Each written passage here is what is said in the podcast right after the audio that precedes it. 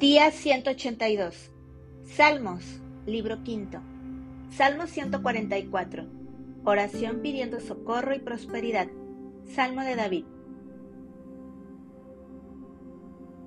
Bendito sea Jehová, mi roca, quien adiestra mis manos para la batalla y mis dedos para la guerra, misericordia mía y mi castillo, fortaleza mía y mi libertador, escudo mío en quien he confiado, el que sujeta a mi pueblo debajo de mí.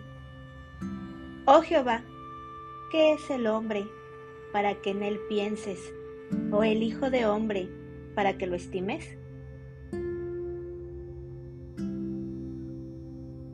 El hombre es semejante a la vanidad.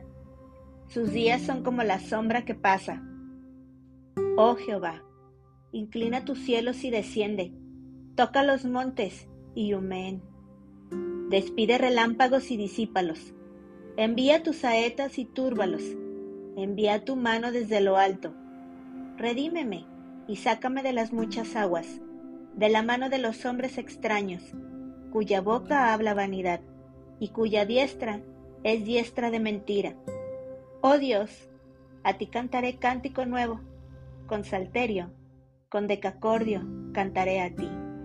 Tú, el que da victoria a los reyes, el que rescata de maligna espada a David su siervo.